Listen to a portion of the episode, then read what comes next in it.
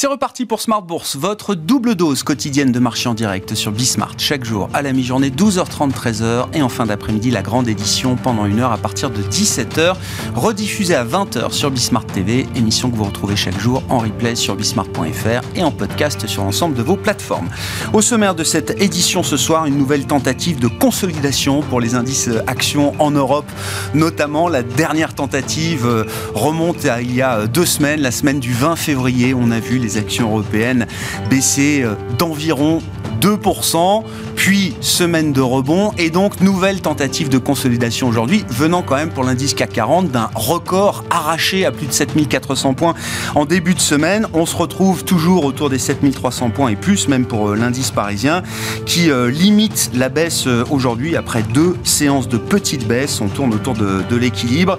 Toujours spectaculaire de constater la force, la résilience, la résistance des actions européennes avec une phase de consolidation de retracement qui est attendu par bon nombre d'opérateurs de marché et qui a toujours autant de mal à se mettre en place. Le point bas de la consolidation d'il y a 15 euh, jours, c'était 7180 points sur le CAC 40. On est à 7320 points en cette fin de séance. Vous aurez le détail des euh, euh, infos clés de marché dans un instant avec Alix Nguyen. Le thème majeur, évidemment, qui reste à la une des débats de marché, c'est celui de l'inflation, l'obsession des inflations, avec une phase qui se complique un petit peu on l'a ressenti à travers le discours de Jérôme Powell, le témoignage semi-annuel euh, du président de la Réserve fédérale américaine qui se déroulait ces deux derniers jours et qui marque alors non pas une volte-face, non pas une révolution, mais un infléchissement à nouveau du, discours vers une position un peu plus agressive alors que la Fed avait euh, considéré à l'unanimité qu'il était approprié de revenir à un rythme de hausse de taux de 25 points de base lors de sa précédente réunion. Ce consensus semble désormais remis en cause dans la perspective de la prochaine décision de la Fed qui sera délivrée le 22 mars euh, prochain. Dans l'intervalle, nous aurons la réunion de la BCE la semaine prochaine, le 16 mars, avec, euh, alors si des questions se posent du côté de la Fed, elles se posent sans doute euh, puissance 10 peut-être pour la Banque Centrale Européenne qui fait face non pas à une désinflation mais à une nouvelle remontée de l'inflation cœur qu'on a pu observer sur le mois de février. 50 points de base donc assurés la semaine prochaine. Et il y a sans doute de plus en plus de probabilités que la fois suivante, début mai, la BCE tape à nouveau de 50 points de base. Discussion à suivre avec nos invités de Planète Marché euh, dans un instant. Et puis dans le dernier quart d'heure de Smart Bourse, nous nous focaliserons sur le secteur de la santé avec un, un thème qui est en train de monter en puissance, la révolution peut-être dans la lutte contre l'obésité avec euh, quelques grands laboratoires spécialistes notamment du diabète comme l'américain Lilly ou euh, le nordique Novo Nordisk qui sont en train de découvrir que certaines molécules existantes, efficaces dans le diabète, apportent des éléments probants dans la lutte contre l'obésité.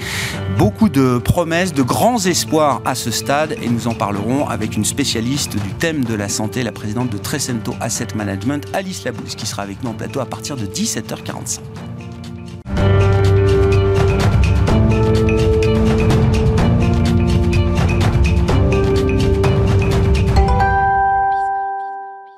D'abord, tendance, mon ami, chaque soir avec vous, Alix Nguyen, les infos clés de marché. Ça semble compliqué pour les actions européennes d'enchaîner trois séances de baisse. Le CAC 40 tourne autour de l'équilibre en cette fin de séance sans véritable tendance. Et oui, l'indice avance tout en retenue et la publication de nouvelles données sur l'emploi américain aujourd'hui à 14h30 elle n'y a pas changé grand-chose, ni dans un sens ni dans l'autre. D'après le département du travail, la semaine du 4 mars, les inscriptions au chômage sont remontées à 211 000. Pour rappel, on attend demain la publication du rapport officiel sur l'emploi de février aux États-Unis. Sur le marché obligataire, le rendement de l'emprunt américain à deux ans aussi autour des 5%. La tendance est aussi à la hausse sur le rendement des emprunts d'État européens. Des valeurs comme Unibail, Rodamco, Westfield en font les frais.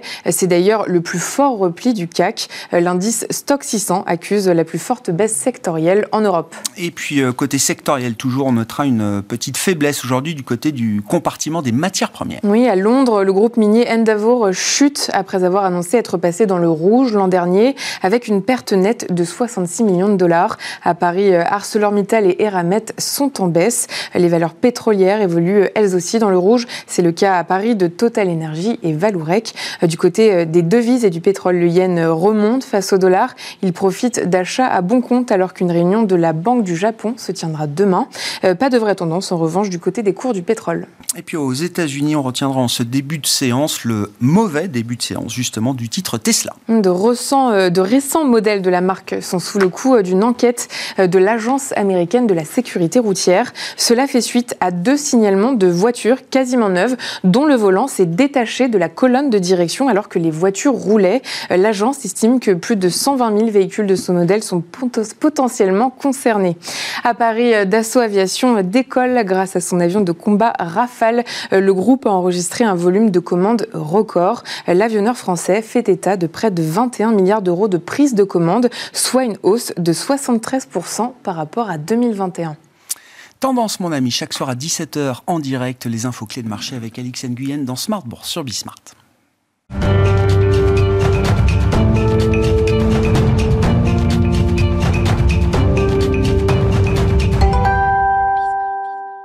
Trois invités avec nous chaque soir pour décrypter les mouvements de la planète marché. Sandra Serva est avec nous, directeur adjoint de la gestion sous mandat de Ports en Part. Bonsoir Sandra. Bonsoir Merci d'être là. Merci à Benoît Pelloil de nous accompagner également. Bonsoir Benoît. Bonsoir Vous êtes stratégiste de Vega IM et Vincent Juvins à nos côtés également. Bonsoir Vincent. Bonsoir Grégoire. Ravi de vous retrouver. Vous êtes stratégiste de JP Morgan Asset Management. Vincent, 12 mois après la première hausse de taux de la réserve fédérale euh, américaine, il semble que la Fed ne soit pas encore totalement euh, confortable avec euh, la trajectoire de l'inflation et donc la trajectoire euh, future de la politique monétaire euh, américaine. La Fed qui, à l'unanimité, considérait en février, le 1er février, lors de sa précédente réunion, qu'il était approprié de réduire le rythme des hausses de taux, passant ainsi de 50 à 25. Ce consensus unanime semble désormais remis en question à 15 jours de la prochaine décision. Oui, et ça complique la vie des investisseurs, évidemment. C'était euh, évidemment un schéma rêvé. On parlait de Goldilocks depuis le début de l'année, d'une banque centrale qui allait assez rapidement, finalement, se mettre en mode pause. Et puis ici, c'est vrai qu'il faut voir que, bah, à la fois, les indicateurs macroéconomiques depuis le début de l'année sont quand même euh, bien meilleurs qu'attendus. Et on a une inflation qui, euh, finalement, baisse sur le headline, reste relativement résiliente sur l'inflation sous-jacente. Donc c'est un problème. On a un marché du travail qui, certes, marque peut-être un peu plus le pas cette semaine, mais qui, globalement, reste, reste très tendu. Donc c'est vrai qu'on a une fête qui découvre comme nous une situation un petit peu inouïe d'une économie qui est ralentie tout de même, sans pour autant entraîner, malgré finalement une politique monétaire hyper restrictive sans entraîner de déconvenus majeurs dans l'économie. Donc c'est vrai que voilà, je pense que data dependent, c'est évidemment euh, le, thème du moment pour la fête comme pour nous. Euh, on verra les data en tout cas sur le, marché du travail encore cette semaine. Mais aujourd'hui, c'est vrai que les données ne plaident pas pour un ralentissement, en tout cas du rythme de hausse de taux au niveau de la fête. Euh, j'aurais parié en début d'année, je pariais sur ce même plateau pour un taux terminal à 5,1 quart. Aujourd'hui, c'est clair que 5,1 quart, en tout cas ce taux terminal est clairement remis en question avec les propos, en tout cas de cette semaine de Jérôme Powell. Je pense qu'il faut revoir sa copie et revoir un taux terminal potentiellement plus élevé. Euh, les plus hauts quiches ces dernières semaines évoquaient le chiffre de 6%. Je trouvais ça tout à fait farfelu il y a quelques semaines. Aujourd'hui, c'est très objectivement du domaine du possible. Est-ce que ce sera suffisant pour ralentir euh, l'économie américaine ou redonner un petit peu de marche sur le marché de travail? Nous le, nous le verrons. Euh, mais en tout cas, aujourd'hui, c'est plutôt cette, plutôt cette perspective qui se dessine. et il faudra évidemment en tenir compte dans son allocation.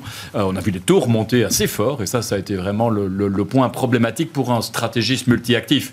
Euh, parce que c'est vrai qu'on pariait, nous, ah, beaucoup, oui. beaucoup sur l'obligataire depuis le début de l'année. C'est vrai que ça, La performance de janvier sur l'obligataire a été complètement effacée. Là. Voilà, là, ça nous a quand même. Il y a du coupon quand même, mais. Plutôt fait mal. Alors, euh, bon, évidemment, ça devient évidemment chaque mois qui passe de plus en plus attractif. Là, 5% sur le 2 ans, comme l'évoquait Alix, c'est évidemment des points d'entrée qui sont particulièrement, euh, particulièrement attractifs de notre point de vue, malgré en tout cas ah. cette perspective, en tout cas de poursuite du resserrement monétaire de la fête à 25 ou 50 points basse. 5% en deux ans en dollars, euh, je suis un acheteur. Je, me rappelle très bien des débats il y a alors un peu plus d'un an, en début d'année 2022, où on commençait à réfléchir à la possibilité que la Fed, oui, remonte ses taux, mais c'était pour, euh, allez, 3, 4 hausses de taux. On évoque maintenant un taux terminal à 6%. Non mais pour dire combien le monde change vite sur, sur les marchés. Qu'est-ce qui explique, Benoît, que 12 mois après, et on parle de la Fed parce que, évidemment, c'est l'économie américaine qui est peut-être la plus avancée. Alors, mm. dans le processus désinflationniste, quand même, qu'on observe depuis quelques mois, qu'est-ce qui explique, avec l'intensité historique du choc de taux qui a été infligé en 2022, qu'est-ce qui explique que les banquiers centraux américains ne soient pas encore confortables et se montrent même peut-être encore impatients vis-à-vis de la situation d'inflation bah, c'est le phénomène de, cette inflation départ transitoire qui s'est muée en une inflation qui est tout simplement, dont on est en train de réaliser, qui a toute une dimension qui est beaucoup plus persistante que ce qu'on pouvait attendre. Et surtout la réalisation que le seul moyen en réalité de la combattre, c'est le resserrement monétaire, c'est de d'entraîner un freinage de l'économie, puisque bah, les paramètres qui génèrent cette inflation ne peuvent pas se calmer naturellement, comme la dimension transitoire s'est déjà calmée. Si on regarde d'un point de vue euh, un, peu, un peu quantitatif hein, les, moteurs de, l'inflation, d'un point de vue statistique, euh, si on prend juste les commodities, c'est-à-dire qu'en plus on ne prend même pas les problématiques logistiques du coût des conteneurs, euh, des, semi-conducteurs, etc., on s'aperçoit qu'avant le pic de l'inflation, cette dimension-là expliquait grosso modo 80% de la variance du, du CPI. Aujourd'hui, passer le pic d'inflation, c'est moins de 40%. Ça explique moins de 40%. Et en revanche, ce qui a pris du poids dans le moteur de l'inflation, bah, c'est les composantes des marges des entreprises et c'est également la composante salaire. Euh, et donc effectivement, c'est ça qui est, qui, est, nouveau, c'est ce qu'on essayait tous d'éviter au tout départ de ces pressions inflationnistes. Malheureusement, ça n'a pas été évité parce que tout simplement ça a duré probablement trop longtemps et surtout parce qu'il y a eu une réponse à ces pressions inflationnistes à travers des hausses de salaire, à travers des politiques budgétaires, à travers aussi des augmentations de prix euh, qui passent aux consommateurs de la part des entreprises. Et la vraie problématique, en réalité, c'est que bah, cette dimension euh, de l'inflation, elle ne peut pas disparaître sans rien faire. Autant mm. la dimension transitoire pouvait se calmer avec un retour à la normale post-Covid des chaînes de, de logistique, etc. Euh, les hausses de salaire ne sont pas indexées à la baisse euh, avec, euh, avec, avec les chiffres de, de, l'inflation. Même chose sur les marges. Le seul moyen de les combattre, c'est de passer par un freinage plus ou moins important de l'économie. Et le seul moyen de le faire, c'est à travers des hausses de taux. Donc je rejoins complètement ce qu'évoquait Vincent. C'est ce qui change. On est obligé de voir, de se projeter dans un scénario ben, de, resserrement monétaire qui va être un peu plus, un peu plus dur et un peu plus long que prévu. C'était une intuition qu'on voyait venir et qui commence à être documentée, y compris par les banques centrales elles même Le fait que les hausses des prix euh, finaux euh, passés aux consommateurs alors, est servi en partie à, compenser des hausses de salaire, mm. mais est servi également en grande partie peut-être à reconstituer des marges alors de manière légitime pour certaines entreprises mm. et certains secteurs, mais peut-être pour d'autres à euh, reconstituer des marges mm. au-delà des niveaux normatifs de marge qu'on connaissait avant crise, mm-hmm. quelque chose qui est en train d'être discuté, débattu et qui commence à rentrer un peu dans le débat euh, public. Du point de vue de la politique monétaire, qu'est-ce que ça change euh, C'est là aussi où ça, il y a une certaine nouveauté, c'est que ça concerne peut-être cette problématique des marges, peut-être un peu plus l'Europe que les États-Unis. D'accord. C'est plus prépondérant en Europe cette question de l'inflation tirée par les marges, guidée par la, la, reconstitution des marges? On n'a pas les mêmes données pour faire la même analyse euh, quantitative, on n'a pas les mêmes historiques ni les mêmes données homogènes de, de salaire en, en, zone euro pour le faire, mais il y a une forte suspicion que autant aux États-Unis c'est plus la dynamique des salaires qui, euh, qui est actuellement à l'œuvre, autant en, zone euro, c'est plus cette problématique de, marge des entreprises qui est un des moteurs importants de, de, l'inflation. Donc euh, oui, effectivement, c'est un sujet qui est en train d'émerger et c'est ça la nouveauté, euh, je dirais, assez récente et, c'est là où il faudra aussi être un peu... Enfin, nous, on se montre quand même relativement prudent sur, sur les marchés européens après l'excellent parcours qu'on vient, qu'on vient d'avoir. Une partie de l'explication de ce parcours repose aussi sur cette idée que l'inflation en Europe pourrait corriger plus rapidement que prévu parce qu'il y a cette dimension plus importante de matières premières. En réalité, on va peut-être, il y a en tout cas ce risque qu'il ne faut absolument pas exclure, qu'on serait surpris d'une persistance plus importante de cette mmh. inflation en zone euro, euh, c'est peut-être pas à travers des hausses de salaire aussi importantes qu'aux États-Unis, mais à travers des canaux différents d'indexation euh, indirecte et la problématique, euh, la problématique des marges des. Donc euh, voilà, pour nous, c'est effectivement un, problème qui met à risque justement cette belle progression des, marchés, euh, des marchés européens. Et ça reste un sujet qui doit être géré par la politique monétaire ou est-ce que c'est des questions presque microéconomiques ou sectorielles qui peuvent être adressées d'autres manières? Je, effectivement, la question se pose, mais euh, j'ai du mal à imaginer que les entreprises, de leur bon gré, vont accepter d'avoir des marges plus faibles. Hein. En l'occurrence, le seul moyen de l'accepter, c'est un freinage de l'économie. Et le freinage de l'économie, il ne va pas arriver par magie, euh, vraisemblablement, comme c'est toujours le cas lorsqu'on a un choc inflationniste. On a un ressort monétaire qui a pour but d'entraîner un freinage de l'économie. Donc je pense que ça n'est pas différent de l'historique. Ça passe par un resserrement monétaire qui au-delà de l'ampleur, mais peut-être d'une durée plus importante que ce qu'on attendait, qui doit entraîner un freinage de l'économie pour calmer ces pressions inflationnistes. Sandra, quand on investit dans l'univers action, évidemment, les marges, c'est euh, la clé de tout, et voir les marges progresser, c'est toujours une bonne nouvelle pour un investisseur action.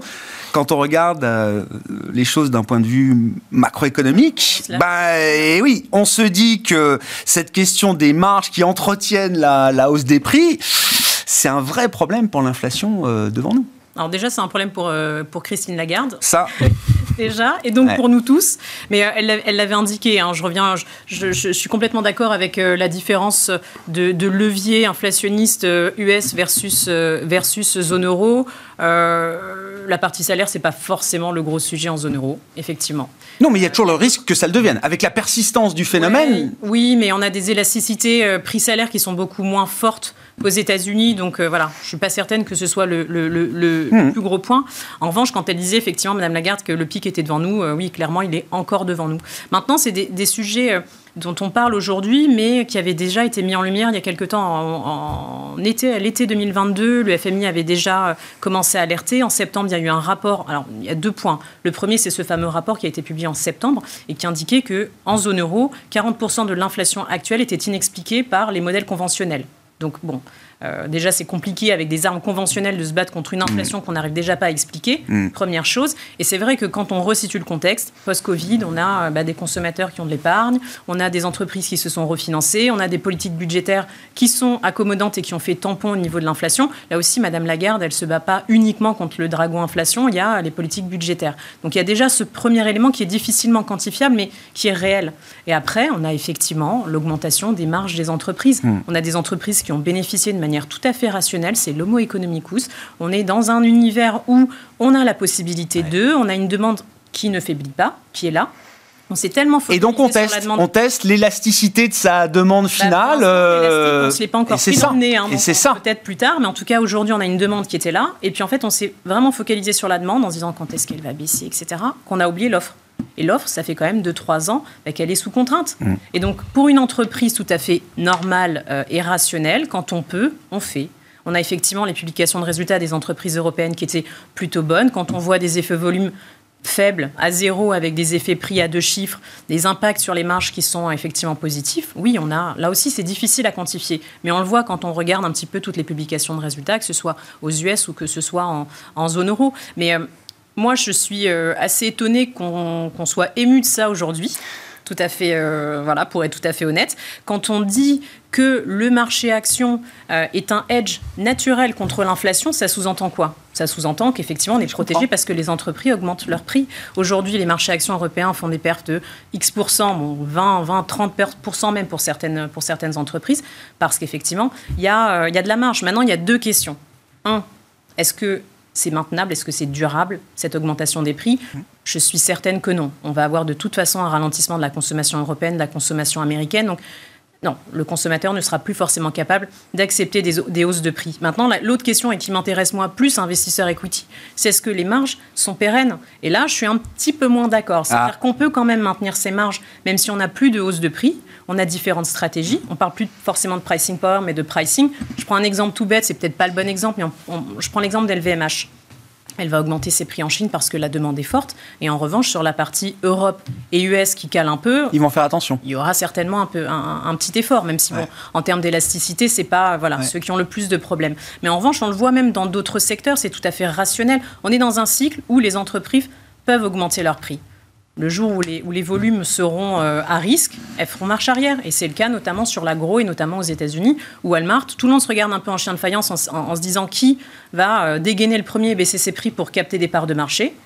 Bah, le problème, c'est que sur l'agro et le, en France, par exemple, dans un pays administré comme la France, on, fixe quand même les prix sur 12 mois. Et c'est vrai que quand on voit la chute des, des, coûts d'entrant euh, pour certaines industries agroalimentaires, c'est vrai qu'on se dit, bon, est-ce que c'est vraiment le moment de fixer des, des, hausses de prix sur la base des prix passés sur 12 mois devant nous encore? Sur, Mais c'est il y a d'autres boîtes comme des hein. Costco, par exemple, où ça, où ça fonctionne par abonnement. Donc il y a toujours une possibilité d'eux. Mais en tout cas, les entreprises réagiront si les volumes sont à risque. ça, j'ai aucun doute je me alors c'était le patron de Lufthansa ce matin. Alors lui, il est très content avec la rentabilité de ses vols et il ah dit bah. moi, je ne sais pas si je vais normaliser mon offre sur les niveaux d'avant crise parce que avec une offre un peu contrainte, chaque vol est beaucoup plus rentable qu'avant. Hein. Donc je suis pas prêt à remettre tous les avions en circulation. Hein. Et en plus de l'augmentation des prix, c'est la shrinkflation. Essayez de trouver encore un journal dans votre vol Lufthansa ou peut-être France, mais en tout cas, les journaux ont disparu des, vols. Euh, c'est, enfin, c'est une des victimes. Essayez d'en trouver un dans votre hôtel. Enfin, je verrais partout euh, les, les, enfin, moi qui, qui voyage. Oui, oui, bien sûr. Il n'y a plus de journaux. il y a plus, de, il y a plus de petits pots de shampoing. Vous, il est fixé au mur et même dans les beaux hôtels. Enfin, je veux dire partout. Euh, vous savez que vous pouvez l'avoir en tablette, le journal aujourd'hui, Vincent. mais, mais, mais enfin, plus écolo d'ailleurs. Voilà, j'ai toujours affectionné en tout cas la oui. papier, mais en tout cas, on le voit dans tous les services. Évidemment, cette shrinkflation est assez, est assez présente et ça a été aussi un vecteur en tout cas de protection et de, pour doper les marques. Et, et, même, alors il y a shrinkflation et il y a exclu, excuseflation. C'est-à-dire que cet esprit, non mais c'est ça, c'est le nouveau concept, on parle des marques. Voilà, cet esprit inflationniste qu'on n'a jamais connu et, et, qui bénéficie à des entreprises qui se n'imaginaient même pas un jour ah. peut-être pouvoir monter leur prix euh, de 10, 15, 20% pour euh, certaines d'entre elles, tout dépend de leur place dans la chaîne. Mais, justement, c'est pas un peu ce qui est nouveau depuis le milieu. C'est vrai que sur euh, ce, processus de, de, hausse des prix de la part des entreprises, effectivement, tout le monde en bénéficie au début. Et maintenant, et d'ailleurs, je pense que dans la réaction du marché aujourd'hui, il commence à y avoir un peu de discrimination entre celles qui vont être un peu plus capables plus longtemps de le faire LVMH, ces, vraies valeurs. De On va voir les passagers clandestins Exactement, du Power. À l'image de, ce qui s'était passé hein, dans la tech euh, l'année dernière, où on voit les passagers clandestins, j'ai un peu, on va, j'ai un peu le sentiment qu'on va voir les passagers clandestins du pricing power en réalité, euh, de l'effet d'aubaine. Et, et effectivement, c'est d'ailleurs à mon sens, hein, où on voit que la corrélation des valeurs de croissance avec les taux, elle est moins importante que l'année dernière, mm. même quand les taux continuent, se, se, mettent de nouveau à monter depuis le, depuis le début de l'année. Donc ça, c'est assez intéressant. Ça plaide justement pour un retour à ces, ces, boîtes de croissance. Après, la contrepartie, c'est aussi le signe que ben, on va progressivement anticiper le freinage du cycle, parce que l'autre explication, c'est effectivement le côté demande. La croissance aux États-Unis, ben, elle a surpris là au tout début de l'année, c'est un peu mieux, euh, mais encore une fois, ce sont des effets extrêmement difficiles à lire parce qu'ils sont perturbés par les conséquences du Covid. Encore une fois, sur la consommation aux États-Unis, hein, au-delà du marché du travail, il y a les ajustements d'indexation sur les cost of living adjustments, hein, euh, les ménages modestes ont reçu un chèque 10% supérieur parce que c'est indexé sur l'inflation qu'ils ont très largement dépensé au mois Encore en ce début d'année, hein, c'est ça? Exactement. Alors d'après les données de, publiées hein, sur les, les, encours de cartes, etc., cet effet-là, bah, il, est déjà, il est déjà passé. On revient à, une consommation qui a un trend qui n'est pas forcément super, super bon. Donc voilà, on sent que le, le, mood est en train de changer et je rejoins ce que Vincent évoquait sur les, opportunités sur, le, sur les taux, etc., parce que bah, oui, c'est plus la, la croissance progressive qui va être la, problématique conséquence de ce resserrement. On va voir, oui, les passagers clandestins du pricing power. Euh, Sandra, vous êtes d'accord avec cette idée-là? Oui, certainement. Ouais. alors, c'est qui les passagers clandestins bah, du pricing moi, power je regarde plutôt l'inverse. Oui, bah oui, mais justement, mais, mais en creux, moi, ça m'intéresse de savoir ceux que vous regardez pas. Ça m'intéresse. Non, non, non, moi, c'est surtout, surtout ceux qui, euh, qui a priori, euh, vont bien s'en tirer. On avait fait un audit sur ça et j'en parlais la dernière fois que j'étais là, le, le, le, mois dernier, sur ces sociétés qui ont une faible volatilité des marges. Et c'est extrêmement important. Alors, bien sûr, on a eu un effet d'aubaine là en fin 2022 et ça se voit encore sur les T4 et ça se verra certainement au premier trimestre. Mais c'est ça qui est important. Et on l'a vu, notamment, je parlais de, de, de, l'industrie, notamment en fin d'année dernière, qui était un gros call chez nous avec des leaders. Et c'est ça, en fait. On essaye de regarder dans un premier temps notre allocation sectorielle et qui est leader là-dedans? Des Siemens, des Schneider, c'est des, des marges à deux chiffres, quel que soit le cycle. Donc euh, voilà, il y a aussi une efficacité opérationnelle qui est là, il y a des gains de productivité, il y a plein de choses pour maintenir les marges. C'est nouveau de se dire que dans ce secteur industriel lourd, il y a un pricing power qu'on n'a peut-être pas imaginé ou vu dans le cycle précédent. Non, mais ça change un peu le statut de ces entreprises, le statut boursier peut-être de ces entreprises. Oui, ça change. Alors, ils ont toujours eu l'étiquette de best in class, hein, de toute façon, mais après, oui, certainement, ça change un petit peu et euh, on n'avait pas forcément en tête qu'il y avait du pricing power sur ce segment-là. Hmm. Mais encore une fois, il faut se rappeler qu'il y avait aussi un problème d'offre. Et, moins de cyclicité sur le secteur industriel. On le voit notamment dans l'IT. Hein. on a quand même pas mal de boîtes qui sont devenues aussi des boîtes avec plus de volatilité sur les marches, sont devenues des boîtes quasi défensives. Allez, Des utilities, quoi. Voilà, Microsoft de ce monde et autres, bah aujourd'hui sont les stars des fonds dividendes euh, actuellement, ont plus de sensibilité au cycle du tout. Euh, et, c'est vrai que ça les rend intéressantes dans le contexte actuel où, en effet, euh, ça va quand même, dans les prochains mois, devenir un petit peu plus difficile pour les marchés d'actions. Hmm. un mot de la BCE, alors, dans, dans le sillage de ce qu'on a pu dire sur la Fed, même si les situations sont différentes, les questions qu'on se pose sur la Fed, j'ai l'impression qu'on se les pose euh, puissance 1000 pour la Banque Centrale Européenne, avec en plus là un phénomène de réaccélération de l'inflation cœur depuis 2-3 euh, mois, euh, Vincent, qui passe pas inaperçu bien sûr. Et c'est ce que je comprenais il y a encore quelques jours, des, prix dérivés de marché qui laissent suggérer qu'il y a peut-être à nouveau un risque de dérive des anticipations. Le 5 ans dans 5 ans en zone euro, alors qu'il est sans doute une mesure imparfaite, dérivée, etc. Mais voilà, repart quand même assez nettement à la hausse. Et d'ailleurs, se retrouve au même niveau que le 5 ans dans 5 ans américain. Le mhm. marché se dit, les États-Unis et l'Europe auront 5 ans dans 5 ans le même niveau d'inflation autour de 2,5%. Non, c'est vrai que sur toutes ces variables, la belle histoire du mois de janvier euh, commence à être un petit peu, moins claire aujourd'hui. Euh, il est certain, en tout cas dans les commentaires de la BCE elle-même, le ton a changé. Hein. C'était 2 euh, fois 50 points base et puis après on verra. Et là maintenant, on verra, ça, pourrait être 3 fois 50 points base, ça, pourrait suivre. Les marchés en tout cas commencent à, l'anticiper. Et la réalité des chiffres est là. L'inflation cœur est importante. C'est vrai qu'on avait espéré que les prix de l'énergie baissant, ça allait finalement relâcher la pression sur les agents économiques, les entreprises, les ménages, sur les velléités de, de demander des augmentations salariales et, et ainsi de suite. Or, on voit que bon, les prix ont certes baissé, mais restent évidemment élevés. Et on est dans ce contexte qu'on décrit tous ensemble où euh, l'inflation est le sujet numéro un aujourd'hui aux 20 heures euh, sur la plupart des chaînes de télévision, et à juste titre. Mais donc, elle s'installe dans l'esprit, en tout cas, euh, des agents économiques que nous sommes. Et c'est vrai qu'on a quand même quelque chose qui est en train de, de, de, de, se dessiner. Évidemment, le problème de la BCE, c'est que, comme d'habitude, pour des raisons évidentes, elle est un petit peu, elle arrive évidemment en retard par rapport à la fête. Elle arrive aussi en même temps avec la Où on a finalement un, Banque du Japon. un contexte de marché qui est moins facile pour normaliser cette année. Donc on verra évidemment sur l'environnement de taux ce que ça donnera. Mais en tout cas, les marchés sont moins convaincus du côté caractère transitoire, en tout cas de l'inflation sous-jacente, à suivre. Euh, on a quand même, bon, on va pas dramatiser ce soir, hein, on a quand même une belle courbe descendante sur l'inflation en Europe et ça devrait continuer. On s'était pris au mois de janvier à espérer qu'on pourrait toucher sur l'inflation globale 2% fin d'année. On est plutôt sur du 3 maintenant. Euh, ça baissera sans doute un petit peu moins vite. Je pense que moi, il y a quelque chose qui me surprend depuis le début de l'année que nous avons, enfin en tout cas, j'ai sans doute sous-estimé.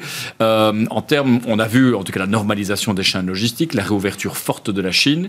Euh, on avait beaucoup discuté de déglobalisation l'an passé. Et je pense que la plupart des économistes étaient enfin accordés à dire que c'est pas la fin de la globalisation, on va sans doute vers une globalisation plus multipolaire. Hmm. Il y avait peut-être, en tout cas, peut-être plus, certains plus négatifs qui c'est la fin.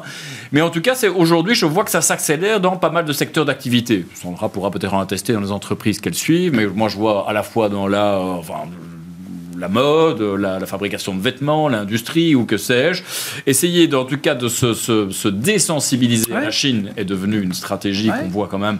Euh, L'exemple emblématique, c'est Apple qui, fait un peu le forcing pour euh, installer des implantations industrielles en Inde. c'est moins facile visiblement en Inde qu'en Chine, mais c'est quand même euh, stratégique pour un groupe comme Apple. Pour des questions de ah sécurité de chaîne logistique, tout simplement pour des questions aussi d'image en Occident ou pour différentes, en tout cas, raisons évidentes, en tout cas de communication de la Chine, d'action de la Chine ces derniers mois. En tout cas, en Occident, c'est vrai que la perception de la Chine a été détériorée par rapport à ça et des entreprises qui, d'un point de vue image, veulent en tout cas rapatrier toute mmh. partie de leur chaîne de production. Et on commence, et on le voit d'ailleurs, que l'investissement des entreprises tient vraiment très très bien aux États-Unis et en Europe. Alors l'investissement résidentiel réagit bien au taux et se casse la figure, mais l'investissement des entreprises, lui, est toujours en progression. Et il y a vraiment, euh, sans doute aussi, cet effet de réorientation de la chaîne logistique qui vient encore en rajouter une couche, je dirais, sur la dynamique inflationniste. Ça alimente un cycle d'investissement qu'on attendait. De l'inflation aussi, mais un cycle d'investissement, effectivement. Compte tenu de l'augmentation. Et quelque part, le consommateur n'est pas toujours contre, hein, aujourd'hui, dans cette, euh, en tout cas, euh, contexte ESG, euh, acheter proche de chez nous, enfin, consommer local et ainsi de suite. c'est quelque chose pour lesquels les consommateurs sont. Il y a une demande. Davantage. Il y a une demande. je reviens aux, questions macroéconomiques, Benoît. la question du marché du travail. Et on, on, est en plein dans une séquence clé aux États-Unis, notamment avec la publication de différents indicateurs Demain, le rapport mensuel euh, sur l'emploi, mais on a eu d'autres indicateurs euh, concernant le marché du travail américain toujours dans la perspective de la prochaine réunion de la Fed le, 22 mars. Euh, ce marché américain, et vous êtes plongé dedans sérieusement, il est aussi fort que ce que laissent entendre les chiffres euh, headline qu'on peut voir, 240 000 créations d'emplois dans le secteur privé, des inscriptions hebdomadaires au chômage, alors je crois qu'elles sont un peu supérieures à 200 000 cette mm. semaine, mais qui sont quand même euh, en moyenne toujours inférieures à, à, 200 000, des ouvertures de postes euh, toujours proches de 11 millions en janvier. Est-ce que c'est toujours une force incroyable du marché du travail ou est-ce qu'il y a quand même, en se plongeant dedans, des signaux de faiblesse? Il y a des, euh, des signaux faibles d'une faiblesse du marché du travail ah. aux, États-Unis. Euh, alors c'est vrai qu'il est encore toujours très solide, mais il y a quand même des choses qui, qui soulèvent des questions. Et nous, on, se pose la question de se dire attention, est-ce qu'on va pas, euh, au bout d'un moment, avoir un marché du travail qui résiste peut-être de façon difficile à expliquer, mais et qu'au bout d'un moment, il va finalement se dégrader peut-être plus rapidement que, que, que, que ce qu'on pouvait attendre. Encore une fois, à chaque fois on aborde les récessions, le taux de chômage il est au plus bas, hein, et derrière il remonte assez vite. Hmm. En moyenne, quand la récession a commencé, le taux de chômage, 3 à 6 mois plus tard, il est au moins 100 points de base plus élevé. Donc ça, ça va assez vite. Et euh, donc l'idée, c'est d'essayer de regarder justement quels sont les signaux. Euh, et oui, il y a des signaux de dégradation en réalité. Alors déjà, il y avait les effets saisonniers. Il hein. faut bien avoir en tête que ça levé pas mal de suspicions quand même, ces chiffres, avec un ajustement saisonnier quasiment le plus élevé euh, historiquement. Mais en réalité, quand on regarde l'économie américaine, elle a créé énormément d'emplois à temps partiel, a multiplié les personnes qui cumulent des emplois. Et les emplois à temps plein, elle n'en a quasiment pas créé depuis, depuis le mois de mars l'année dernière. Ah. Euh, quand on regarde euh, effectivement la perception des entreprises euh, à travers les différentes études, donc bien évidemment, hein, ce qu'on appelle les, soft data, mais, mais quand on regarde ces, ces, indications-là, les velléités d'embauche des entreprises américaines, elles sont quasiment au plus bas depuis le moment le plus dur du Covid. Et même chose hein, sur ces chiffres dont on qu'on commande souvent des, des, emplois non pourvus aux États-Unis, mmh. toujours très élevés. Mmh. Bah, on voit que dans la, perception des entreprises, ça a déjà pas mal corrigé, ça continue de corriger, c'est-à-dire qu'il y a de moins en moins, en moins d'emplois non pourvus. Donc il y a quand même une qui se dessine. Et ce qui nous semble important, c'est la perception euh, de la part du consommateur de ce marché du travail. Et parce qu'en réalité, on, a le taux d'épargne qui remonte, on a le crédit à la consommation euh, bah, qui a atteint un plus haut, et même chose, hein, vu le niveau, la remontée des taux, ça va plus vraiment être un soutien pour le consommateur. Il reste plus que la confiance dans le marché du travail pour le consommateur. Bah, même chose, elle est en train de se dégrader. Euh, on voit hein, ceux qui considèrent que c'est plus difficile de se faire embaucher, c'est en train de remonter en relatif aux autres. le taux de démission est en train de bouger. Donc il y a ces signaux faibles. Et donc en réalité, j'ai l'impression que les marchés ont toujours tendance à vouloir anticiper particulièrement, en tout cas, les, effets économiques très rapidement. Mais ça prend du temps. La transmission de la politique monétaire, ça C'est une question de délai. C'est, je pense, plus qu'une question de faiblesse de la transmission, c'est une question de délai de la transmission. c'est ça. Et en réalité, quand on regarde les délais de la transmission de la politique monétaire, qu'on fait des comparaisons historiques, on est dans les temps de passage habituels. Hein. Euh, encore une fois, quand, la politique monétaire devient restrictive, c'est 8 euh, à 10 mois plus tard que l'activité passe en contraction. On est exactement dans, ces, dans ce timing-là. Mmh. Ça peut être un peu décalé parce que, bah, effectivement, on a les effets Covid, on a les, le, déstockage des entreprises euh, qui a aidé. Enfin, on, a, on a tout un tas de problématiques qui perturbent la lecture, mais fondamentalement, il n'y a pas d'anomalie sur le délai de transmission de la politique mmh. monétaire. Mmh. Donc, euh, voilà, encore une fois, il faut regarder historiquement, euh, si, on, prend le cycle précédent, la courbe des taux en 2007, 2008, 2009, la courbe des taux, elle a été inversée 24 mois avant d'entrer en récession. c'est ça. Deux ans. Donc, on est encore, on n'est pas encore dans cette dimension-là, mais voilà, il faut laisser à la politique monétaire le temps de faire son œuvre, et, elle se fait dans l'économie réelle. Euh, je terminerai là-dessus. Hein. les conditions de les conditions de financement sur les marchés, euh, sont, c'était un peu allégé, c'était une problématique, etc. Euh, pour Main Street, hein, pour le consommateur, ça s'est durci très significativement. Hein. Les conditions d'octroi de crédit se sont considérablement resserrées aux États-Unis, et les banques perçoivent une demande de crédit, même sur la dimension consommation, maintenant, bah, qui se dégrade depuis, le, depuis quasiment la fin de la fin de l'année dernière. Donc on a, euh, elle se transmet cette politique. Oui, on est dans les temps de passage et, vous dites attention parce que à un moment, ça peut aller vite aussi. C'est-à-dire qu'on euh, on pilote pas la remontée du taux de chômage. C'est comme enfin, quand le truc est sorti, c'est compliqué. Je disais que sur 10 des 11 récessions euh, précédentes, chaque fois que le taux de chômage aux États-Unis avait été remonté de 1%, il remontait encore de 1% au moins en plus. Exactement. C'est-à-dire qu'une fois qu'on a vu le taux de chômage remonter, après c'est compliqué de l'arrêter tout de suite euh, de manière immédiate. Et surtout c'est déjà beaucoup trop tard, puisque c'est déjà le signe qu'on est dans une situation économique difficile. Et donc voilà, ça peut aller effectivement, euh, effectivement très vite. Et, et, il ne faut pas être surpris de, de voir que pour l'instant la transmission s'effectue. Attention, la dégradation, on va la voir. Euh, c'est encore une fois, la lecture est très perturbée, mais, mais elle va arriver. Dans le marché du travail, ce sera peut-être pas la variable la plus pertinente pour suivre cela. On est dans une situation quand même démographique. Ah, c'est eux qui nous mettent le nez dessus. Hein, oui, oui, oui une situation démographique inouïe où on a un choc d'offres de travailleurs aux États-Unis qui est du jamais vu. Des années Trump, années Covid, déficit d'immigration. On réouvre les vannes pour l'instant, ça mm. va peut-être aider, mais les baby boomers qui partent massivement à la pension, quand on voit le taux de participation des plus de 50 ans, euh, c'est une, une lourde chute à laquelle on observe euh, aux, États-Unis actuellement. Donc c'est vrai que là, euh, le marché du travail opérera sans doute de manière tendue pendant encore un certain temps. と。うん Si on, on, espère que, que, Powell sera justement patient, un peu plus. Ouais, ouais. On verra. C'est une question aussi de risk management. Moi, je, j'adhère plutôt à la théorie du, euh, du petit pas, du 25 euh, points de base euh, et attendre de voir les, les statistiques. Après, a priori, j'avais pas le nez creux. Le mois dernier, quand on s'est vu, je pensais que Jérôme Powell serait un bad cop. je me suis raté. Ouais, ouais. Non, non, mais il a été un mois après. On verra. le, discours qui tient cette semaine, on, on, ah on, l'attendait pas. explicitement, il ouvre la voie à 50 points de base euh, lui-même. Il laisse pas les autres faire le travail, c'est lui qui le dit. Et, euh, et bon, on verra si euh, les signaux faibles d'affaiblissement du marché du travail sont suffisants à ce stade pour écarter cette option. on l'a vu tout de suite, la réaction était, était ah, oui, hein. Les probas de hausse de ah taux bah, de 0,5 sont passés de 75% à 30 en une journée. Et puis, ce qui est notable aussi, parce que je vois pas mal de littérature sur ça, c'est l'écart, le, le fameux écart 2 ans 10 ans. On en parle beaucoup. Ça a touché 109 euh, hier, hein, pour être Ah, j'étais à 106. C'est 109 Parce qu'on mesure ça au point, au point ah, près maintenant, bien sûr, l'inversion de la courbe. Exact. Il y a beaucoup de littérature sur la corrélation entre le franchissement des, euh, des 100 BP et une récession ex post. Alors, pour avoir regardé, c'est arrivé à une seule période, hein, 79-81. Je crois qu'on n'en est euh, pas là. on mhm. avait atteint des, des, des, spreads à plus de 230, 240. Inversement Ah ouais, d'accord. Donc, bon, il n'y a pas de... On n'est pas dans le même contexte. Hein, inflation à 13 et quelques, taux de chômage de dingue. En revanche, est-ce qu'il y aura un effet d'apprentissage? La deuxième récession de 80, c'était une politique monétaire beaucoup trop, trop restrictive. Hmm.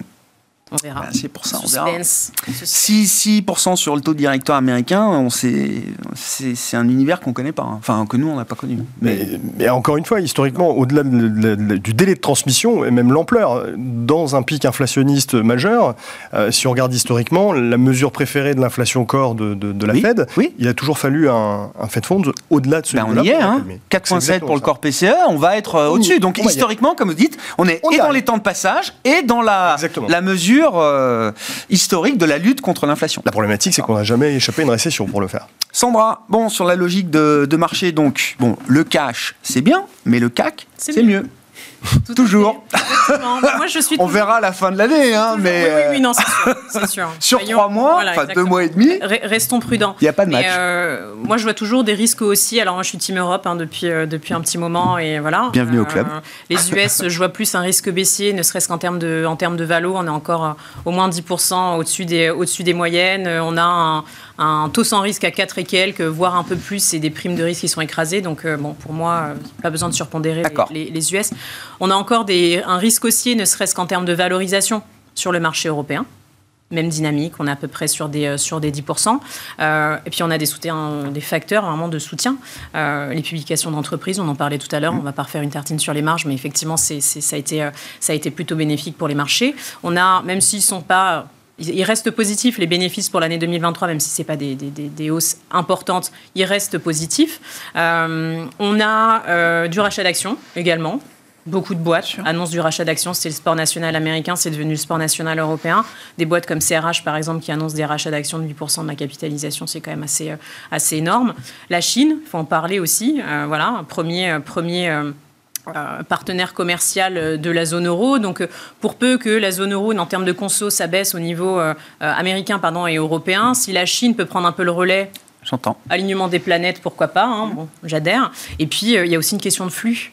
Euh, c'est vrai que, euh, bon, je, reprends euh, Fox News à l'époque, moi ça m'avait blessé, ils avaient dit no-go zone pour la zone. ah ouais. Voilà, donc effectivement c'était une no-go zone hein, il y a encore un an. Et aujourd'hui même les Américains viennent acheter. ouais, alors je regardais, j'ai pas eu l'impression que ce soit encore aussi évident que ça, et, ni massif. Je vois même là sur les mesures BOFA, EPFR, c'est pas évident, c'est pas un flux continu semaine après semaine, et là c'est même plutôt une décollecte depuis deux semaines sur les fonds actions. Exactement, mais moi si on prend le rallye, parce que ça c'est le cadrage year to date, si on regarde sur le, rallye qui pour moi commence à partir d'octobre, effectivement, on a commencé à avoir euh, de l'intérêt sur, euh, sur la, zone, la zone euro. Et puis, il y a des, il y a des secteurs qui, euh, qui, qui, performent excellemment bien. Là, je parlais simplement des, des révisions, mais en regardant l'indice, on a des secteurs, un secteur bancaire, un secteur du luxe. Pour moi, si je suis un peu provoque, il faut avoir autant de banques que de luxe dans son portefeuille. Il faut être massivement. Nouveau, ça, hein. Je suis pas très original en parlant de luxe, mais quand on a des révisions bénéficiaires de plus de 5%, bah moi, ouais, effectivement, il faut y aller. Et puis les banques. pareil. Oui, c'est à plus 20, plus 25 les banques, hein, c'est ça. Oui, et puis les révisions euh. bénéficiaires sont à peu près à ces niveaux-là aussi. Malgré oui, donc c'est cohérent. C'est pas. Ah, c'est plus que cohérent. C'est qu'en plus de ça, on a, on a encore du potentiel d'appréciation. Vincent, sur la logique d'investissement, puis je voulais bien qu'on dise un mot de la, de la Chine. Alors, on, a eu en tête la reprise de la consommation, la violence de, du mouvement sur les actions chinoises entre novembre et jusqu'à fin janvier. Et le mois de février a été euh, non seulement un coup d'arrêt, mais un, retracement un peu, un peu visible, peut-être même des actions euh, chinoises. Ouais. Alors, la Chine, je pense qu'on peut déjà la jouer, euh, comme Sandra l'évoquait, sur le luxe en France. 2,6 trilliards de dollars d'épargne excédentaire accumulés pendant les différentes périodes de conflit en hmm. Chine on commence à le voir assez bien dans les rues parisiennes, euh, ce cash euh, va être quand même euh, dépensé assez largement, comme nous l'avons fait en son temps. Donc, je pense que ça, c'est déjà une manière de, l'aborder. Donc, en tout cas, via les sociétés occidentales qui profitent de la consommation en Chine. Alors, je pense que sur le secteur des services, c'est certainement très, très, clairement quelque chose à faire. Il y a un problème en Chine, c'est que d'un point de vue macroéconomique, on ne voit pas beaucoup de grandes idées pour l'instant objectivement. Euh, Xi Jinping est un peu en panne d'inspiration depuis 18 mois. Le 20e congrès du Parti communiste chinois n'a pas donné lieu à de grandes avancées, si ce n'est en tout cas le grand engagement sur la transition énergétique et ainsi de suite, où ça reste en tout cas une filière qui est en tout cas particulièrement intéressante en Chine. Sur le reste, on le sent un peu en panne d'inspiration, ou peut-être en panne de capacité réellement d'action on voit avec finalement une, ambition en termes de croissance qui a quand même été revue euh, sensiblement à la baisse. On sent qu'il n'y a pas beaucoup de leviers qu'on peut activer aujourd'hui pour relancer la machine. On est quand même toujours avec un secteur immobilier fragilisé. Dès lors, malgré une inflation qui est faible en Chine, mm. la PIB aussi, elle est quand même ah relativement bloquée dans sa capacité, évidemment, à baisser les taux pour relancer un petit peu la dynamique. On ne peut pas faire comme en 2008, euh, un plan de relance où on ouvre toutes les vannes du crédit et on, lâche la machine, c'est pas possible. Et puis, il y a un déficit d'image. Aujourd'hui, c'est vrai qu'on a tous envie d'être positif sur la Chine. Valorisation, perspective, mm. de, de euh, perspective de croissance bénéficiaire, orientation sectorielle, enfin, tous les indicateurs sont au vert, objectivement, pour ce marché. On est surpondéré sur la Chine, soyons clairs. Mais c'est vrai que sur la dynamique de flux, il y a aujourd'hui quelque chose qui n'est qui est, pas au rendez-vous. Et on sent que les investisseurs globaux euh, sont pas, ont pas, ont pas l'appétence, en tout cas, pour, euh, pour le marché chinois actuellement. Pour, euh, pour dire les choses un peu simplement, il y a eu la rencontre euh, Biden-Xi Jinping en, en novembre, je crois. Et ça, ça fait était, beaucoup de bien. Et voilà, qui était vécu comme un signal. Tiens, il y a peut-être une fenêtre de tir, de stabilisation de la relation euh, chinoise. Et je crois que l'affaire du ballon a quand même euh, fait voler pas mal de choses en éclat. Donc, voilà, ça c'est une certitude et on sent que dans la dynamique de flux, les flux ne sont pas là. Néanmoins, les valorisations sont toujours euh, extrêmement attractives et soyons réalistes, la réouverture de la Chine, même sans grande inspiration en termes de politique économique, va faire évidemment être un boost quand même assez important pour pas mal de secteurs d'activité, sans compter que, en tout cas, la Chine profitera en tout cas pas mal d'autres marchés. J'ai envie en tout cas de compléter les propos de Sandra sur un deuxième secteur. Alors on parle plus de la Chine, on revient en Europe, mais c'est vrai que les banques aujourd'hui, euh, devenir actionnaire de sa banque, euh, ça reste quand même une bonne idée à ce stade de l'année. Je serais plutôt, moi, nuancé sur les marchés d'actions, vous l'aurez compris, certainement après la remontée du, CAC 40 et, des indices européens depuis le début de l'année. L'Europe, on l'avait bien joué, aujourd'hui, j'en rajouterai pas, je serais plutôt neutre au, maximum. Par contre, sur Non, mais sectoriellement, oui, ou sur des thématiques, oui, oui, bien sûr. des bonnes choses à faire. Je pense qu'on est encore à 0,7 en termes de price to book sur le secteur bancaire mm. européen. Euh, même si le marché ne fait plus rien, on a 5%, 5 de rendement de dividendes. Et euh, les, en tout cas, le secteur qui a des marges aujourd'hui, qui crève le plafond, c'est vraiment les banques. L'environnement de taux, c'est évidemment, euh, c'est évidemment bienvenu. Donc, les banques, le luxe, je souscris assez bien à ces idées. Et la Chine, en tout cas, ça reste une, une, bonne thématique. Mais voilà, on verra sur les flux dans les, dans les prochains mois. Benoît, dans, dans, les signaux faibles que vous évoquiez, alors c'était intéressant, euh, avec le, le, discours un peu plus quiche de Jérôme Powell et le repricing immédiat des marchés obligataires en début de semaine. Il y a encore quelques temps, le Nasdaq aurait pu perdre 3-4% hein, sur, euh, sur une journée comme ça, sur un discours comme ça, euh, en mode un peu Jackson Hole euh, bémol. Quoi.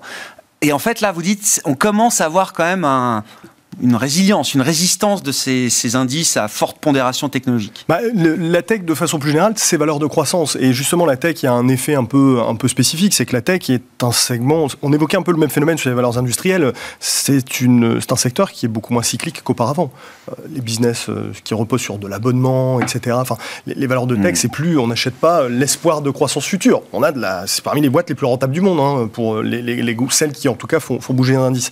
Et, et je pense que c'est un raisonnement qui qui est général pour les valeurs de croissance. Effectivement, maintenant, euh, de plus en plus, la problématique euh, inflationniste, hausse de taux, euh, c'est pas encore le cas, ça peut encore continuer, hein, mais va progressivement laisser la place à la problématique de la croissance qui freine. Et on, nous, on, reste assez convaincus que dans ce contexte-là, de courbes de taux très largement inversées, c'est pour ça que je mettrai un bémol sur le, notamment sur le call sur, sur les banques, hein, ah et, et dans cet environnement-là, et de croissance qui freine, on risque d'avoir pour nous en tout cas le retour de cette logique de constitution de primes de valorisation pour la qualité, pour la visibilité sur les résultats. Et c'est vrai que par rapport à l'historique, il y a un secteur qui, euh, ressort de ça, c'est justement la tech, qui est probablement... Bah, en tout cas pour celles qui pèsent très lourd dans les indices, a un peu changé de statut, offre plus de visibilité qu'auparavant, moins de cyclicité. Hein. Sur une décennie, euh, euh, les IPS de la tech, la volatilité a été divisée par deux. Donc c'est clairement euh, un, secteur, euh, un secteur différent. Et nous, c'est effectivement à travers cette logique relative qu'on apprend les marchés. Donc, euh, on reste quand même relativement prudent, effectivement, sur le marché action. Je rejoins exactement ce qui, ce qui vient d'être évoqué. mais on fait de la logique de relative et on revient progressivement sur ces thèmes plutôt croissance qui offrent plus de visibilité on n'a pas le temps d'ouvrir le débat, mais je, voulais vous poser la question. je sais que vous suivez ça de, près. Alors c'est pas c'est pas la naissance de l'IA aujourd'hui, mais évidemment tout le monde a en tête ce que OpenAI et ChatGPT apportent euh, à la visibilité de l'IA générative, euh, comme on dit. C'est l'analyse de Forrester, je crois, aux États-Unis, qui disait ça il y a quelques mois. C'est le c'est peut-être le moment iPhone de l'intelligence euh, artificielle. C'est le moment où l'usage grand public explose. Bah, en tout cas, oui. En tout cas, ça, ça fait très longtemps qu'il y a un débat sur les progrès engendrés par la tech et notre productivité, et qui sont pas probants en réalité. On voit bien que notre productivité ne fait que décliner. Est-ce que, comme la, transmission de la politique monétaire, c'est simplement une question de délai et que ça doit se généraliser? On y est peut-être, euh, l'avenir nous le dira, euh, mais en tout cas, effectivement, c'est un, sujet, malgré toutes ces innovations technologiques, on voit qu'on a encore un problème de déficit, de, déficit de, gain de productivité dans le monde développé. Merci à vous trois, merci d'avoir été les invités de Planète Marché ce soir. Benoît Pellol, stratégiste de VGIM, Sandra Serva, directeur adjoint de la gestion sous mandat de Ports en Paris, Vincent Juvin, stratégiste de JP Morgan Asset Management, étaient nos invités en plateau.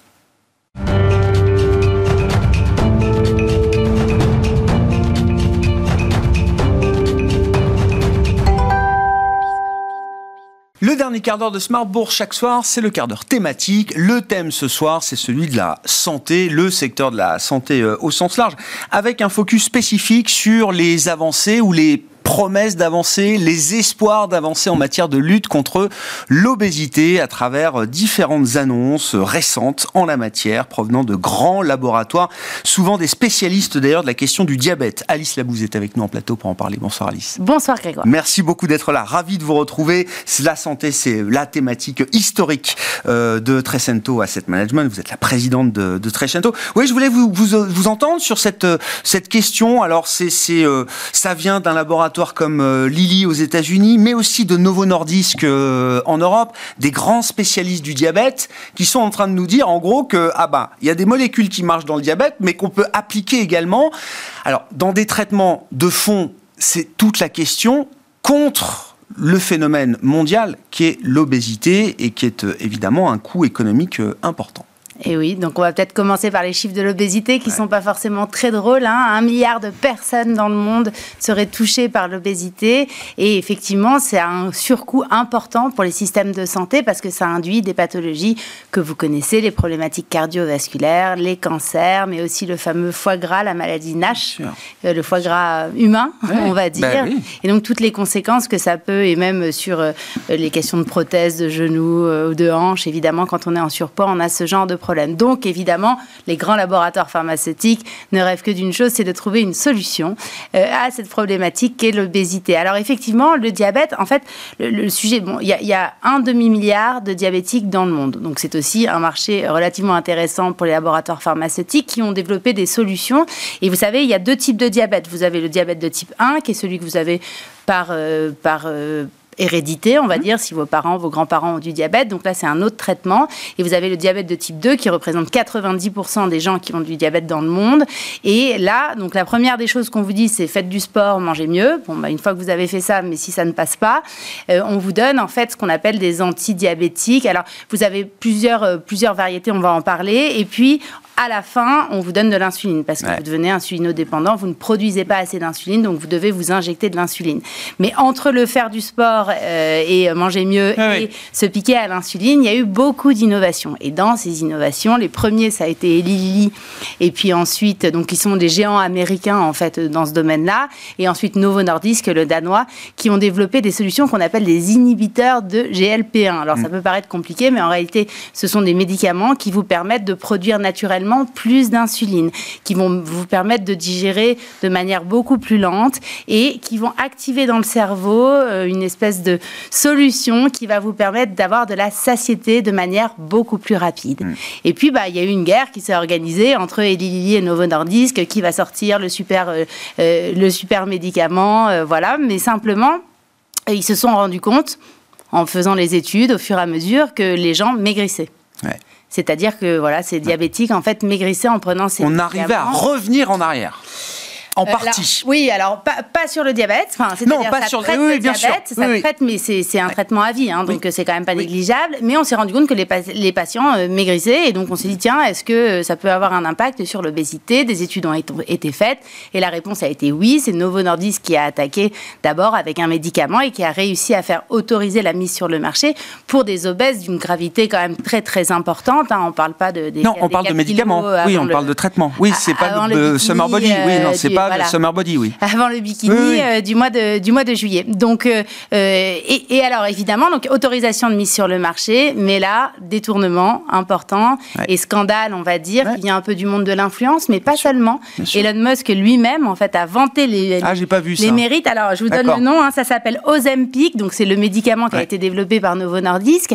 Il faut savoir qu'ils ont créé ensuite plusieurs nouvelles générations dédiées à l'obésité, mais tout vient à peu près de la même, de la même solution, donc qui s'appelle Ozempic.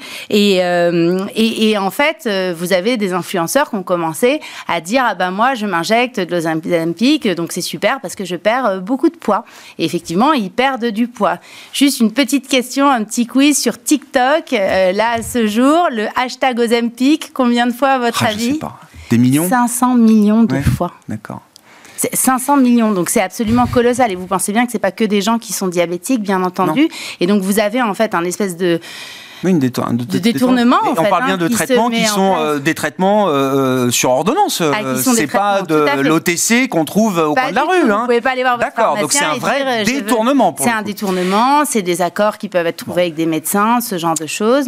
Au-delà de ça, euh, on, parle juste de parce que est-ce que ce sont juste des, des pilules coupe-fin, et en plus je dis pilules, alors que pour l'instant ce sont des traitements plutôt en injection. Il y a les deux. Maintenant ils ont fait des, des oraux qu'on peut manger. Oui, ce qui est une simplification quand même mm. aussi de l'admission du, du, traitement. Est-ce que c'est juste de la pile coupe-fin ou est-ce qu'ils observent des effets physiologiques qui permettent quand même de euh, maintenir la perte de poids euh, dans le temps et d'éviter le côté euh, stop and go de ceux qui essayent de faire des régimes ou de prendre des coupes fins, etc. On estime que si vous arrêtez l'Ozempic, en fait, les deux tiers de votre poids initial sont repris au bout d'un an. D'accord sauf si vous changez évidemment drastiquement vos habitudes alimentaires et vous augmentez votre. Donc c'est pas encore le, En fait, il n'y a pas encore de solution miracle pour la perte de poids. On n'a pas du tout trouvé. C'est le rêve absolu hein, parce que c'est un marché qui est colossal, mais c'est sûr qu'on n'a pas trouvé ça. Et il faut pas oublier qu'il y a des effets secondaires qui sont gravissimes, enfin qui sont quand même compliqués.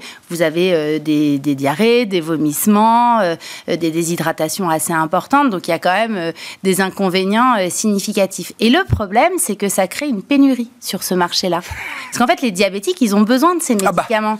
Et en fait, euh, bon, bah, les TikTokers et, compagnie euh, sont, bon, font la promo de ces produits-là. Mais, mais en fait, ça a créé, là j'ai les chiffres, rien que sur l'année dernière, hein, au quatrième trimestre, vous avez une augmentation de 63% des ventes du fameux Ozempic. Et je ne pense pas qu'il y ait eu 63% d'augmentation du nombre de diabétiques dans le monde, vous voyez. Hmm. Et ça, ça crée une vraie pénurie. Donc vous avez des investissements maintenant colossaux qui sont mis en place, notamment par Novo Nordisk, pour essayer de trouver...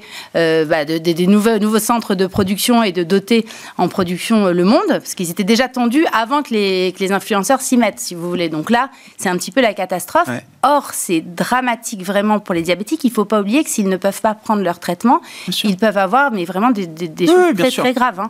Donc, euh, donc c'est un vrai sujet. Qu'est-ce qu'ils disent des perspectives, ces groupes-là, notamment Novo Nordisk? Est-ce que, c'est, est, est-ce que ça change les perspectives de moyen long terme de ces entreprises? Est-ce qu'on parle de potentiel potentiels blockbusters. Est-ce qu'il y a de la place pour améliorer encore ces euh, traitements partant des molécules utilisées contre le diabète?